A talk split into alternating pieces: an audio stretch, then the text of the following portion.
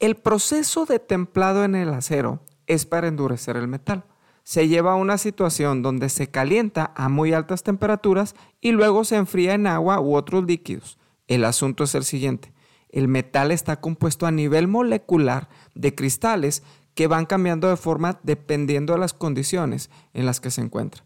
Cuando lo pasas por un proceso de templado es para que no cambie la forma y se mantenga firme. Pero ese proceso, la verdad es que es muy duro. ¿Te acuerdas que ayer te hablé del carácter para la mansedumbre? Bueno, la templanza tiene que ver con esto también, con el carácter.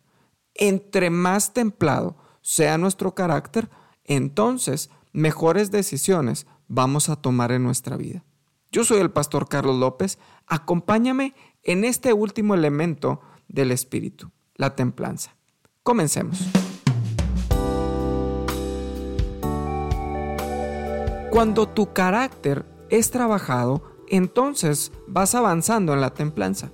En el proceso que te conté del acero, cuando los herreros se precipitaban en este proceso de templanza, digamos, eh, eh, cuando estaban haciendo una espada, en el momento de la batalla no aguantaba la dureza de los golpes y terminaba partiéndose el metal. Entonces se volvía inservible. Cuando tú y yo sabemos que hay cosas en nuestra vida que necesitan ser moldeadas por Dios y no resistimos el proceso, terminamos rompiéndonos en pedazos al momento de los golpes de la vida. Por ejemplo, cuando ves la vida de los apóstoles, Pedro, él estaba en un proceso de temple, pero en el caminar con Jesús, él no terminaba por dejarse moldear por completo. Entonces había áreas en su vida que no había rendido por completo y entonces revienta el proceso cuando niega a Jesús. Pero en el proceso del temple lo pudo haber hecho mejor la verdad es que no quería hacerlo. Basta con notar cuando vienen los soldados al arresto de Jesús, entonces Pedro se levanta y saca una espada y corta la oreja de uno de ellos. No había rendido su carácter totalmente a Dios. Quizá tenía buenas intenciones hacia Jesús, pero no hacia las personas a su alrededor. ¿Cuántos cristianos hay que aman a Dios? Claro, claro que lo hacen, pero no aman a su prójimo.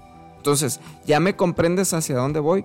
Pedro fue procesado una vez más cuando Jesús resucita de entre los muertos y ahora está con ellos a la orilla del mar y le pregunta a Pedro, Pedro, ¿me amas? Bueno, no voy a explicar cada uno de los significados de los comentarios que le da Jesús a las respuestas de Pedro, pero quiero que veas que tres veces le pregunta hasta el punto en donde Pedro se rompe y le dice al Señor, tú lo sabes todo, tú sabes que te amo. Increíblemente, el proceso de templanza con Dios es cuando tú terminas rompiendo todo lo que tú eres en su presencia. Pedro terminó una vez más en pedazos, pero ahora en las manos del alfarero, el que podía restaurar y hacer de nuevo. Después de eso, la vida de Pedro no volvió a ser la misma. En los procesos más duros, Pedro siguió predicando el Evangelio.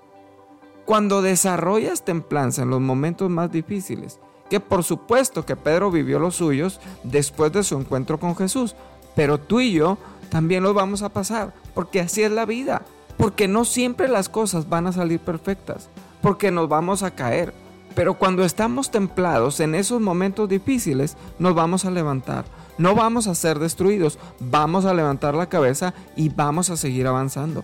Pero la templanza hará que no tomemos decisiones que no deberíamos de tomar. Tengo ya años previniendo a la iglesia, por ejemplo, en el buen fin.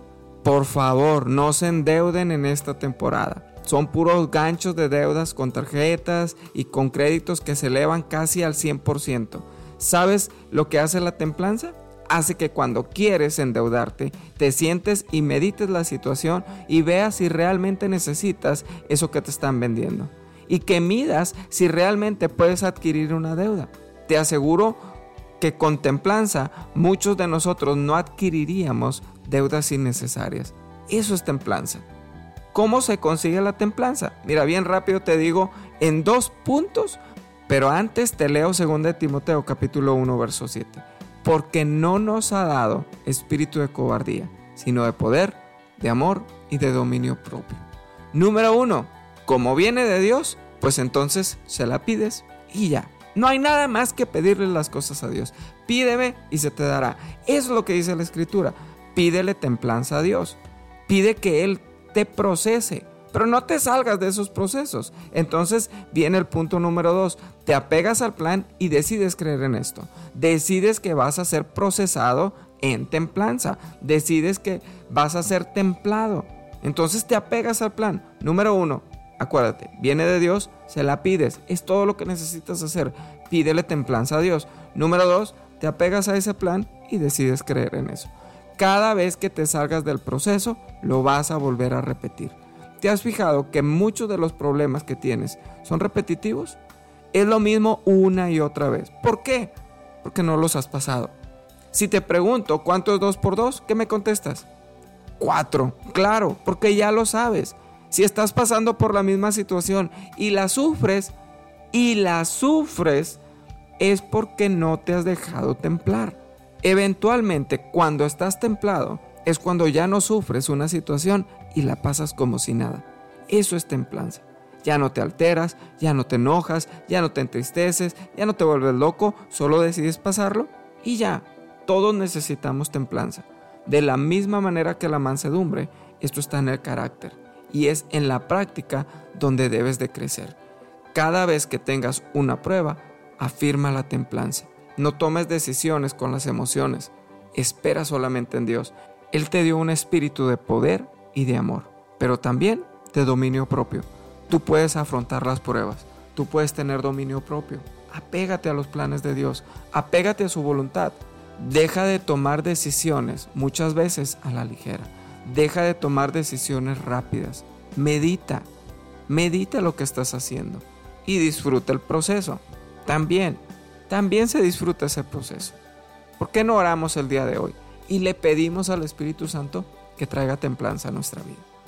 Gracias Señor te doy en esta hora porque tú eres bueno. Gracias porque tú tienes cosas especiales para cada uno de nosotros, para cada una de las personas que me escuchan.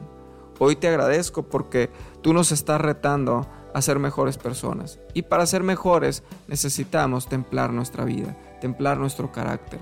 Padre, para que en la toma de decisiones podamos hacerlo de la mejor manera. Señor, para no actuar de acuerdo a las emociones, ni actuar por impulso. En el nombre de Jesús, hoy te pido que tú temples nuestra vida, que seas tú, Espíritu Santo, moldeando nuestro carácter, pero también que nosotros podamos tener un corazón dispuesto a esto. En el nombre de Jesús, hoy nos acercamos para pedirte esto. Señor, pon un corazón dispuesto en el nombre de Jesús. Señor, dice la, la palabra que tú pones el querer como el hacer. Hoy yo te pido que tú pongas el querer en nuestra vida para disfrutar los procesos de templanza. Señor, para no salirnos en medio de, de las situaciones y reventar de acuerdo a nuestro carácter, sino tomar las cosas de acuerdo a tu manera. En el nombre de Jesús, hoy yo te pido que tú nos hables, que tú nos ministres, Espíritu Santo, que tú ministres el corazón. Gracias por este día. Gracias porque tú vas a hacer cosas poderosas para nosotros. Gracias porque tú tienes cosas guardadas y tú nos vas a bendecir en gran manera. Hoy, Espíritu Santo, yo te pido que tú tomes nuestro corazón y lo fortalezcas en medio de la prueba, en medio de las situaciones difíciles, porque tú ya has dado una recompensa, la que nosotros necesitamos. Tú ya la tienes en el nombre de Jesús para nosotros. Gracias, gracias porque tú eres bueno. Hoy dedicamos este día para ti, hoy lo ponemos en tus manos y creemos que lo vas a hacer bueno, que va a ser como tu voluntad, que es agradable y perfecto. Hoy el día va a ser perfecto para nosotros porque tú estás en medio de él. En el nombre de Jesús, yo pongo en tus manos cada persona que me está escuchando. Bendícelos en gran manera. Muchas gracias, Espíritu Santo. Amén y amén. Gracias por escuchar este devocional. Te bendigo. Gracias por todos aquellos que me están comentando en la página TF Monterrey. Gracias por tus comentarios. Gracias por los likes. Gracias por compartirlo. Te bendigo grandemente. Te recuerdo que estamos en Google Podcast, Amazon Podcast, Spotify Podcast, Apple Podcast todas las plataformas de podcast. Eh, eh, ya estamos ahí. Puedes suscribirte para que te salgan las notificaciones en cuanto salga el devocional. Yo te mando un fuerte abrazo. Soy el pastor Carlos López. Que tengas un día muy especial.